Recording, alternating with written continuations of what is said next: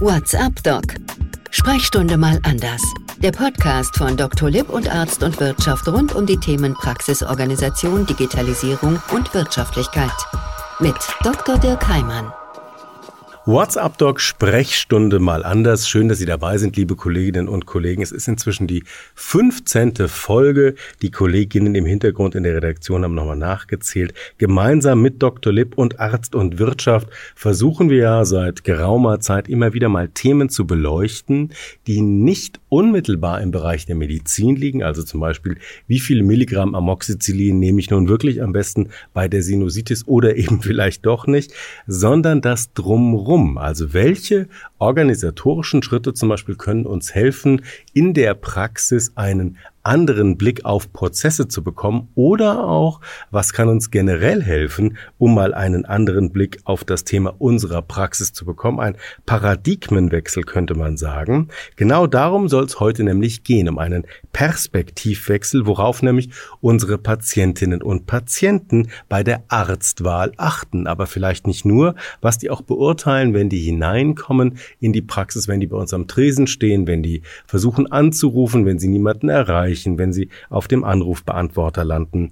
Nach wie vor sind wir in der Corona-Pandemie auch, wenn es einige nicht wahrhaben wollen, aber ich denke, die Infektionszahlen, die sprechen eindeutig für was anderes. Corinna Schäfer ist uns Corona-konform zugeschaltet. Sie ist die stellvertretende Institutsleitung des Ärztlichen Zentrums für Qualität in der Medizin, kurz EZQ. Grüße herzlich. Ja, vielen Dank und ich freue mich, dass ich heute da bin.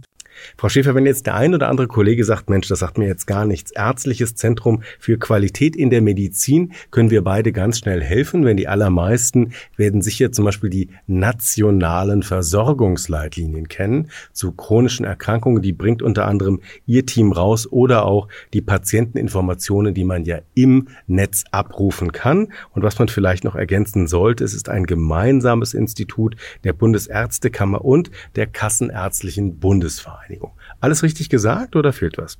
Nee, perfekt. Das ist gut dargestellt. Wunderbar. Also die Kollegin haben mir das hervorragend vorbereitet. Es war damit einfach dann zusammenzufassen. Frau Schäfer, Frage vielleicht mal den Einstieg an Sie. Die Interaktion mit Patientinnen und Patienten, die war bei uns schon einige Male Thema, zum Beispiel auch im Zuge der Digitalisierung. Aus Ihrer Sicht vielleicht mal, was hat sich denn so in den letzten Jahren, was hat sich in den letzten Jahrzehnten geändert an diesem Zusammenspiel von Praxen, von Patientinnen und Patienten?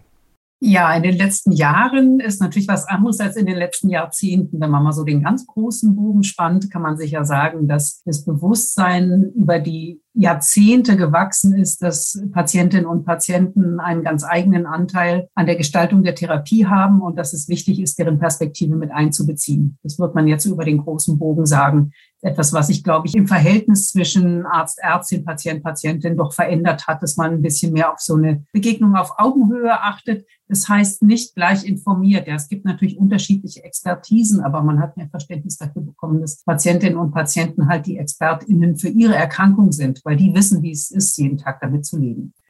Das heißt, so ein bisschen der Wechsel vom paternalistischen Modell, wie das ja früher hieß, hin zum partnerschaftlichen Modell. Und es gibt ja diesen einen sehr griffigen Satz, der mich schon einige Male zum Schmunzeln gebracht hat. Ein Arzt, eine Ärztin ist immer nur so gut wie die Patienten. ja, das mag sicher angehen. Was mir aber auch auffällt, weil Sie auch nochmal so nach den letzten Jahren gefragt haben. Ich komme gerade gestern aus einer Veranstaltung der wissenschaftlich-medizinischen Fachgesellschaften, wo wir auch nochmal über den Stellenwert von Behandlungsempfehlungen, Gestaltung der Behandlung, Therapieplanung und so gesprochen haben. Da sagte eine Kollegin, das fand ich wirklich bezeichnend für die letzten Jahre. Die hat gesagt, der Raum, den wir jetzt in, weiß ich nicht, ärztlichen Leitlinien oder auch in bestimmten gesetzlichen Vorgaben oder so für das Arzt-Patientengespräch einräumen und die Breite, in der wir das diskutieren, ist wirklich reziprok zu der Zeit, die wir zur Verfügung haben, um mit Ihnen wirklich noch zu sprechen. Das heißt, auf der einen Seite diskutiert man das auf so einem theoretischen Niveau ganz stark. Und auf der anderen Seite ist praktisch in der Umsetzung es oft wahnsinnig schwierig, weil die Zeit immer knapper wird.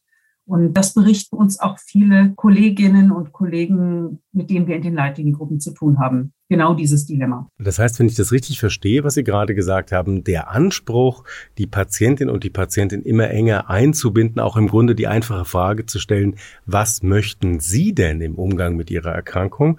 Das wird immer anspruchsvoller und gleichzeitig stellen wir im Grunde immer wieder oft wiederholt beklagt dar, die sprechende Medizin, die wird einfach nicht so vergütet und die Zeit im Alltag, gerade wenn Husten, Schnupfen, Heiserkeit und Boosterimpfungen im Amtzug sind, dann ist die sowieso nicht da. Genau, das kann man, glaube ich, ganz gut so sagen. Und was man vielleicht auch noch feststellen kann, ist, dass es ganz häufig so ein merkwürdiges Verständnis von gemeinsamer Entscheidungsfindung gibt. Das ist ja nicht wirklich so, dass Sie jetzt als Arzt oder Ärztin in der Praxis mit so einem Bauchladen an Optionen sitzen und sagen, was hätten Sie denn gerne? Es geht ja viel eher darum, dass man ins Gespräch kommt darüber, wie Sie es vorhin gesagt haben, was möchten Sie eigentlich erreichen? Was ist das Ziel Ihrer Behandlung und wie leben Sie eigentlich und was können Sie überhaupt?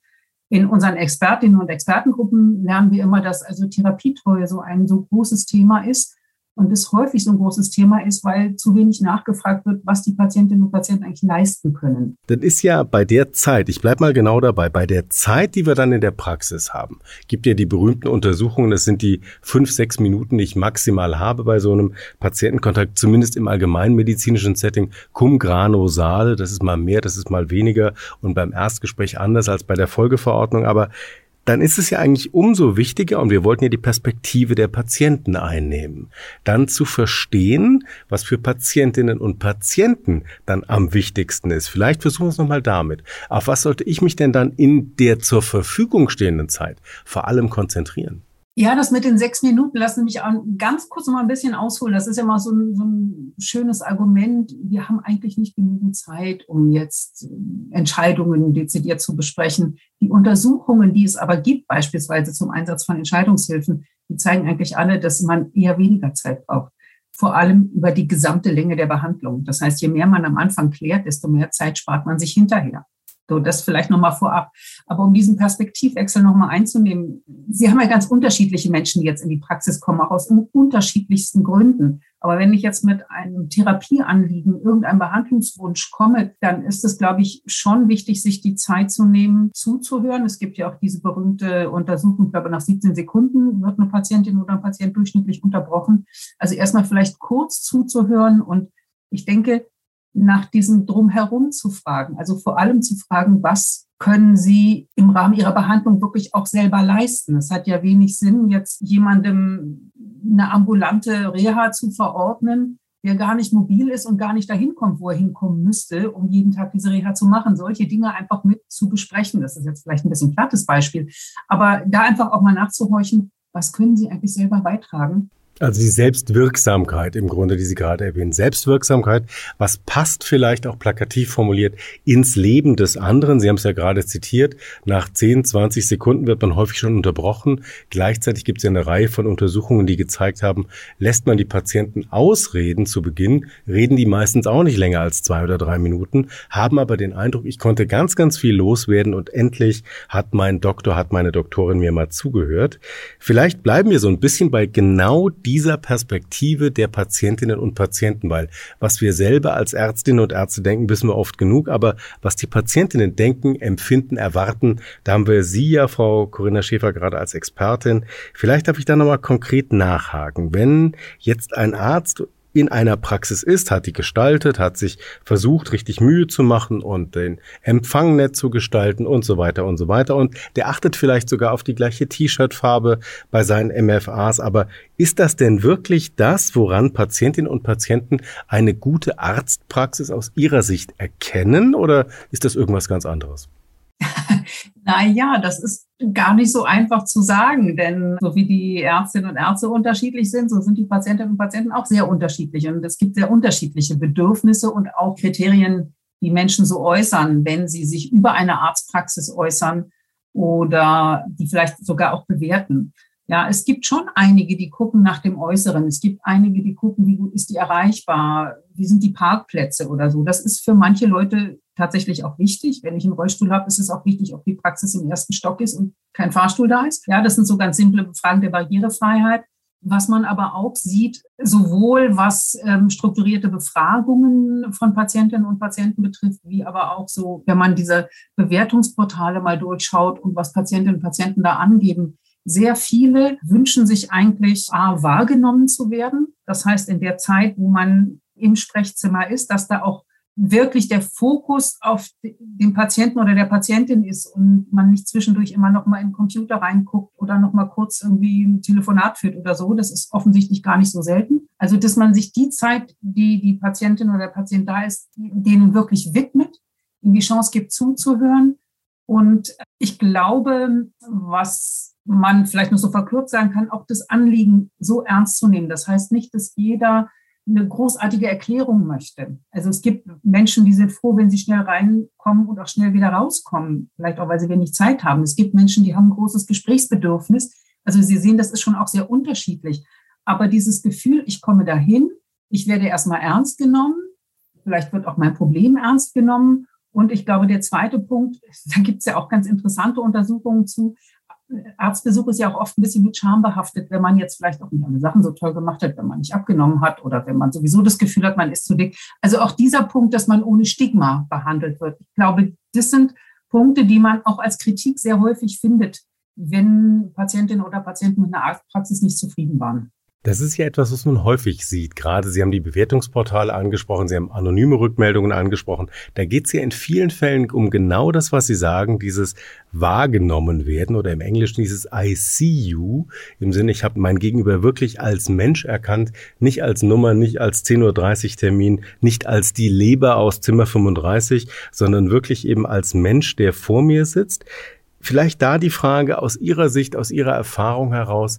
Das ist ja nun häufig für Patientinnen und Patienten sehr schwierig, um nicht zu sagen unmöglich, die Qualität einer Arztpraxis, einer Behandlung, einer Therapie zu beurteilen. Ich halte mir da selber vor Augen, ich verstehe auch nicht, wie die Heizung bei uns zu Hause funktioniert, geschweige denn, wie viel PS mein eigenes Auto hat. Also wenn ich mir jetzt vorstelle, da soll eine Patientin, ein Patient aus einem ganz anderen gelernten Umfeld selber die Qualität einer Praxis, die Qualität der eigenen Behandlung beurteilen. Wie nehmen denn das die Patienten wahr? Ist das dann vor allem, das ist ein netter Arzt, das ist eine nette Ärztin oder was ist so der Wahrnehmungspunkt, das würde ich gerne von Ihnen lernen, den Patientinnen und Patienten mit einer guten Qualität gleichsetzen? Ich glaube, auch das kann man nicht generalisieren, aber ein kleines bisschen hängt es natürlich davon ab, wie danach gefragt wird. Diejenigen Bewertungsportale, die sich so ein bisschen auf die Fahnen geschrieben haben, auch wissenschaftlich halbwegs belastbare Fragen zu formulieren, wie jetzt beispielsweise das Portal der Krankenkassen, weiße Liste, die fragen ja wirklich eher nach Dingen, die man selber beurteilen kann und nicht wie beurteilen sie die Qualität der Behandlung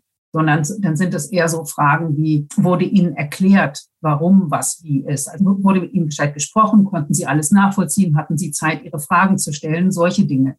Und das weiß man auch aus solchen Portalen, die so Freitextantworten anbieten. Das ist gerade das Gespräch ist unglaublich wichtig dass man erklärt. Und das kann ich ja beurteilen, ob jemand mit mir so spricht, dass er erstens ein ernsthaftes Anliegen hat, zweitens mir vielleicht Optionen anbietet, wo die da sind und vielleicht auch das erwarten, glaube ich, sogar sehr viele mit einer persönlichen Bewertung kommt, was er für das angemessenste hält, aus welchen Gründen auch immer. Das ist, glaube ich, das, was sich viele wünschen. Das mit der eigenen Haltung muss man so ein bisschen vorsichtig sehen. Das, das ist, glaube ich, schon etwas, was jetzt gerade, wenn man über mehrere Therapieoptionen spricht, etwas, das gewünscht ist auf der einen Seite. Auf der anderen Seite darf es jetzt nicht direkt mit Druck kommen, insbesondere wenn es dann auch noch im finanziellen Kontext steht. Sprich, wenn ich jetzt eine Igel habe und überlege, mache ich die ja oder nein, dann ist so eine persönliche Empfehlung natürlich etwas schwerwiegender, als wenn es um eine Therapie geht, wo jemand mir vielleicht suggeriert, ich finde jetzt in Ihrer speziellen Situation mit Ihrem Hintergrund würde ich das für das Beste halten. Dann ist es ein, wirklich mehr im eigenen Interesse und wenn ich selber bezahlen soll, fühle ich mich mehr genötigt. Deshalb muss man das ein bisschen, glaube ich, mit der Haltung relativieren. Aber dieser Punkt, spricht jemand verständlich mit mir? Ich glaube, das ist ganz wichtig. WhatsApp-Doc Sprechstunde mal anders heute mit der 15. Folge. Wir sprechen über den Perspektivwechsel, worauf Patientinnen bei der Arztwahl achten. Corinna Schäfer ist uns Corona-konform zugeschaltet. Sie ist die stellvertretende Institutsleiterin am Ärztlichen Zentrum für Qualität in der Medizin am EZQ. Unter anderem die nationalen Versorgungsleitlinien werden von dem Institut regelmäßig veröffentlicht. Frau Schäfer, ich würde Sie gerne noch mal fragen, jetzt sind wir beim Thema Kommunikation, beim Thema Sprechen. Ist das auch etwas, wo Ärztinnen und Ärzte ja eigentlich dann gut einwirken können, dass sie sagen, ich schaffe auch eine Atmosphäre, in der so ein offenes Gespräch möglich ist, ein Erklären möglich ist, ein zumindest in der Kommunikation auf Augenhöhe begegnen möglich ist? Ich denke, dass man das auf jeden Fall schaffen kann und dass das auch ein großer Wunsch ist. Also viele Menschen, auch darüber gibt es ja Untersuchungen, kommen eigentlich weniger in die Arztpraxis, weil sie jetzt sofort die klare Anleitung haben wollen, was zu tun ist, sondern die kommen oft auch erstmal mit einem diffusen Problem und sind froh, wenn sie es mal irgendwo lassen und sortieren können. Also deshalb ist dieses Gespräch und dieses Zuhören und sich aufgehoben fühlen, das ist, glaube ich, ungeheuer wichtig. Die Untersuchungen, die es dazu gibt, die zeigen ja auch, dass alleine der Besuch in der Praxis und jetzt der Arzt, die Ärztin als, als mächtigstes Placebo überhaupt, also so viel einfach auch an, an, an Behandlungserfolg vorantreibt, fast mehr als jede Therapie. Gar nicht schlecht, so wurde ich noch nie genannt. Das mächtigste Placebo überhaupt. Aber jetzt Spaß beiseite. Ich meine, es ist sehr, sehr wichtig und sehr richtig, was Sie sagen, dass im Grunde die Ausstrahlung der Ärztin, des Arztes, auch die Zuversicht oder das Gefühl, sich aufgehoben zu fühlen, extrem zu einem Wohlbefinden, zum Heilungserfolg beitragen. Aber Sie haben jetzt schon mehrfach erwähnt, dass Patientinnen und Patienten ja unterschiedlich sind, unterschiedliche Erwartungen haben, unterschiedliche Hintergründe haben, unterschiedliche soziale Aufhängungen haben, also ganz, ganz verschiedene Ressourcen ja, die da auf der anderen Seite oder neben dem Schreibtisch sitzen, mir gegenüber. Und ich soll mich dann als Arzt oder Ärztin auf alle einstellen. Das ist ja durchaus eine Herausforderung. Aus Sicht der Patientinnen und Patienten, wie mache ich das am besten? Ja, ich glaube, das ist ganz gut, sich zu überlegen, dass auch das immer eine gegenseitige Übereinkunft ist. Also eine gute Kommunikation, glaube ich, funktioniert, wenn beide ihren Teil dazu beitragen. Deswegen haben wir als Institut beispielsweise auch wirklich Gesprächshilfen für Patientinnen und Patienten angeboten, in denen die nochmal nachlesen können, wie bereite ich mich vielleicht vor auf einen Arztbesuch und woran sollte ich denken, was kann ich mich vielleicht auch nochmal trauen zu fragen und wenn ich hinterher wieder rausgehe, was fällt mir noch ein, wie reagiere ich dann? Man kann es schon auch deutlich machen, dass auch jetzt seitens des Arztes oder der Ärztin da eine gewisse Erwartungshaltung sein darf, was Patientinnen und Patienten von sich preisgeben, wenn sie eine gute Behandlung wünschen. Also auch einfach nochmal deutlich zu artikulieren, ich muss das und das von Ihnen wissen. Wenn wir hier drüber sprechen wollen, über eine Therapie oder was auch immer, das ist das eine. Also ich denke, Patientinnen und Patienten haben in gewisser Weise auch eine Bringschuld, was die Kommunikation betrifft. Dass sie sehr unterschiedlich sind, ja, ich glaube, sie kommen aber alle in einer ähnlichen oder viele in einer ähnlichen Situation in die Arztpraxis rein. Und dass das wiederum sehr vergleichbar ist und dass die meisten Menschen unglaublich dankbar sind für das, was sie da an, an Zuwendung erfahren, das sieht man beispielsweise regelmäßig, wenn Sie sich die Allensbach Berufsprestige-Skala angucken. Dann sind die Ärztinnen und Ärzte mit den Pflegenden immer ganz weit oben. Das kann man sich immer gar nicht vor Augen führen. Und selbst wenn Sie in die Bewertungsportale reinschauen, die ja für viele Ärzte und Ärzte so sind, oh, da redet einer über mich, der guckt jetzt, wie gut ich behandle, die Weiterempfehlungsrate und die guten Bewertungen, sind unglaublich häufig. Also 85 bis 90 Prozent geben eine Weiterempfehlung und bewerten mit Noten unter zwei. Das heißt also 1, irgendwas. Das heißt, die meisten schneiden wirklich sehr, sehr gut ab. Und das sage ich jetzt nochmal, damit man sich als Arzt oder Ärztin auch nur noch ein kleines bisschen zurücknehmen kann und denkt, in der Regel kommt meine Arbeit ja ganz gut an. Ja, und man merkt immer stärker die, die nerven. Ich sage das jetzt mal so ungestützt oder wo man ein unangenehmes Gespräch hatte das bleibt immer mehr im Hinterkopf. Aber ich glaube, es gibt sehr viele, die prinzipiell relativ zufrieden sind und prinzipiell dankbar sind. Ich denke, je schwieriger die Erkrankung wird und je komplexer vielleicht auch die Versorgungsstrukturen und je häufiger man dann in das System kommt und auch die ganzen vom Arzt oder der Ärztin gar nicht allein verschuldeten Mängel mitbekommt, was Doppelarbeiten, Befundungen, Zugangsschwierigkeiten oder so betrifft, dann wird es, glaube ich, schwieriger. Aber gerade insbesondere in der Allgemeinarztpraxis natürlich so auch dieser kontinuierliche Kontakt, der niederschwellige Kontakt, da sind die meisten Menschen sehr dankbar für. Die erlebte Anamnese, wie das ja immer so schön heißt. Ich würde da gerne mal fragen dazu jetzt, haben ja viele Kolleginnen und Kollegen auch so ein bisschen Sorge, ob sie in der Lage sind, die Patientinnen und Patienten an ihre Praxis wirklich auch zu binden. Das gilt ja im Grunde für alle Fachrichtungen.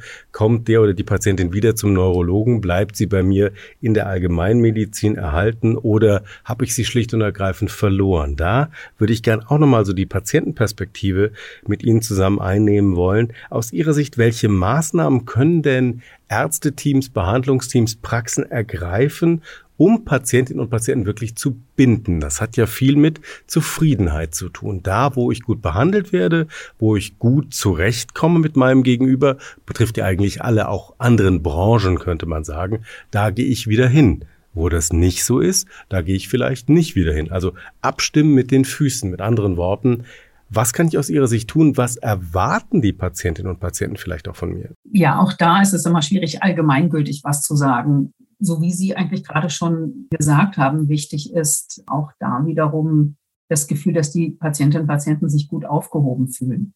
Ja, ich glaube, man muss damit leben, dass es einen gewissen Anteil an Patientinnen und Patienten gibt, die sowieso Arzthopping betreiben und in der Regel unzufrieden sind. Auch da hilft es wieder in so Bewertungsportale reinzugucken und dann zu gucken, worüber die auch meckern. Da merkt man auch, das wird Ihnen der nächste Arzt vermutlich auch nicht recht machen können. Das weiß jeder aus seiner Erfahrung. Diese Menschen gibt es. Aber für die Patientenbindung kann man sich auch nochmal für Augen führen, wer das geschafft hat, einen Arzt oder eine Ärztin zu finden, wo er sich wohlfühlt, der wird einen Teufel tun, zu wechseln. Erstens ist es schwierig, Menschen zu finden, also Ärztinnen und und Ärzte zu finden. Die meisten Menschen suchen ja auch immer noch nach Mund-zu-Mund-Propaganda, fragen andere, weißt du jemanden? Das heißt, dieses Gefühl einer persönlichen Verbundenheit ist sehr hoch.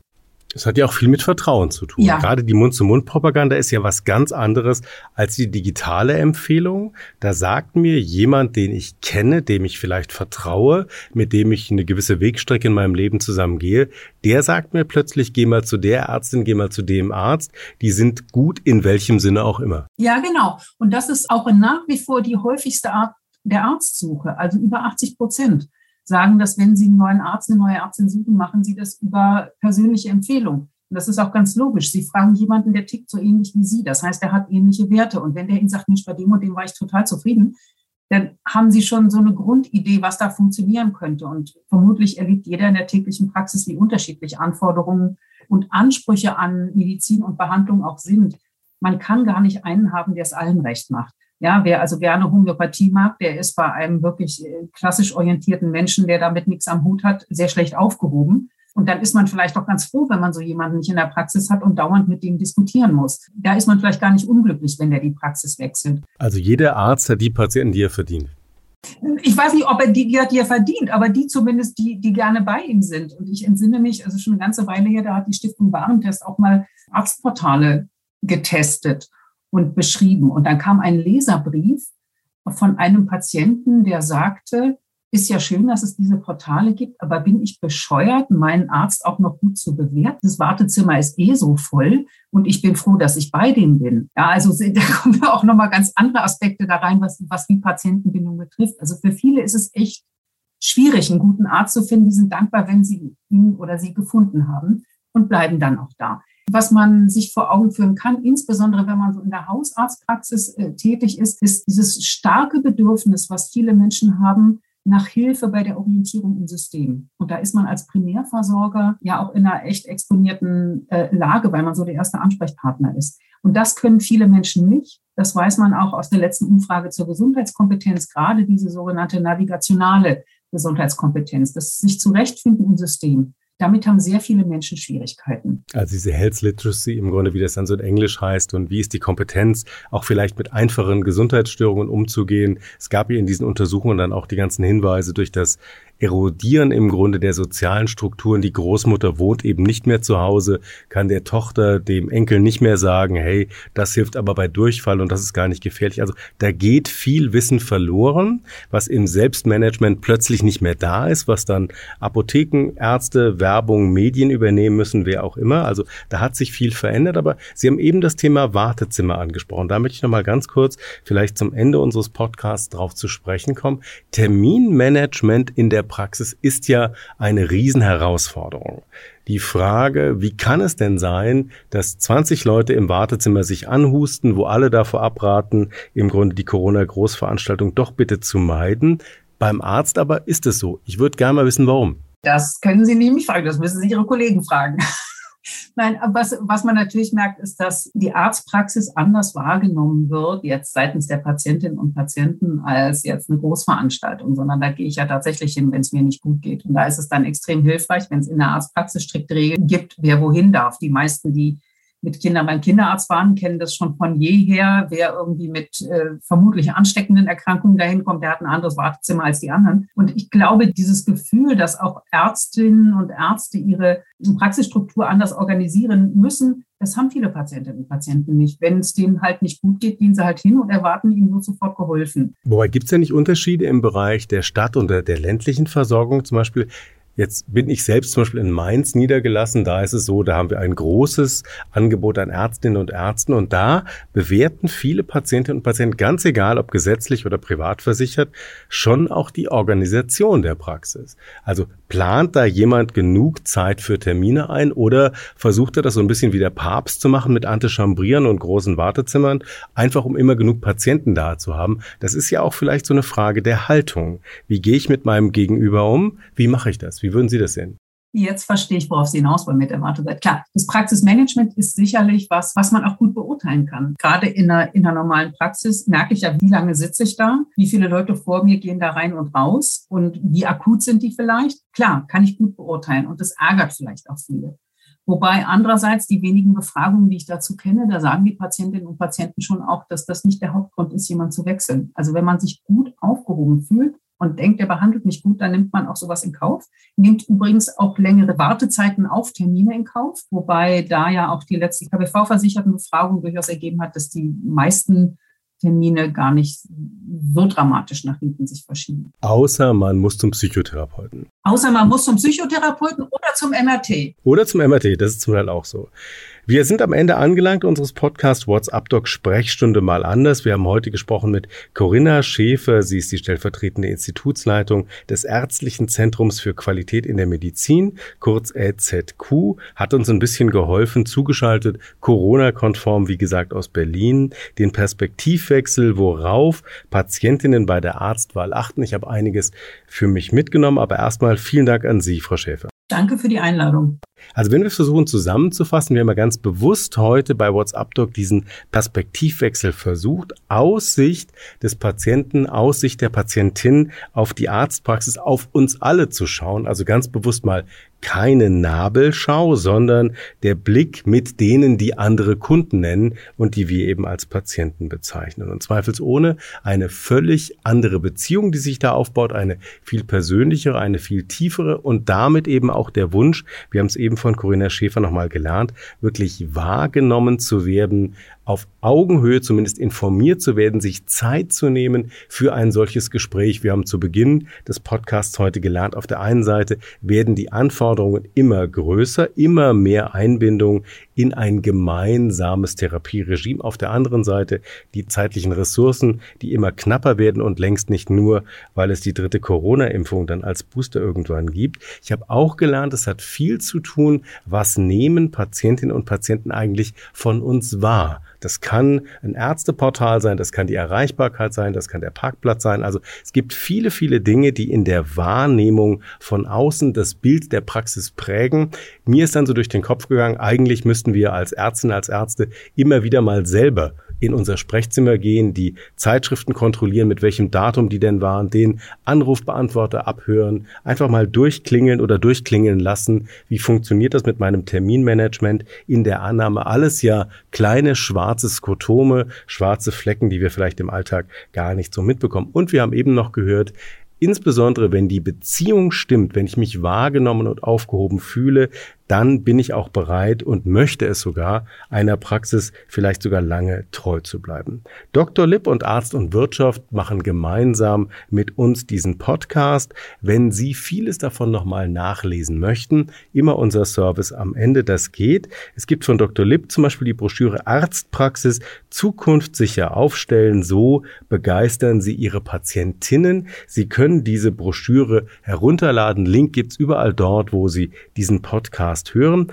Arzt und Wirtschaft hat eine CME-Fortbildung im Angebot, wie sich gutes Beschwerdemanagement in der Praxis umsetzen lässt. Darüber haben wir heute nur noch nicht länger gesprochen, aber auch das kommt ja vor. Menschen sind mit den Leistungen unserer Teams nicht zufrieden, äußern das auch und dann damit umzugehen, mit der Beschwerde umzugehen, aber auch die Beschwerde vielleicht zum Anlass zu nehmen, daraus zu lernen und zu überlegen, warum ist das eigentlich entstanden, ohne sie gleich vom Tisch zu wischen. Eine ganz, ganz große große Chance. Wie gesagt, Sie finden diese CME-Fortbildung auf den Seiten von Arzt und Wirtschaft unter der Rubrik Praxis CME Fortbildungen. Das war's für heute. WhatsApp Doc Sprechstunde mal anders. WhatsApp Doc Sprechstunde mal anders. Der Podcast von Dr. Lipp und Arzt und Wirtschaft rund um die Themen Praxisorganisation, Digitalisierung und Wirtschaftlichkeit. Mit Dr. Dirk Heimann. Dieser Podcast-Service für Ärztinnen und Ärzte wurde Ihnen von unserem Content-Partner, der Dr. Lipp GmbH aus Berlin, präsentiert. Dr. Lipp ist auch für den Inhalt dieses Podcasts verantwortlich.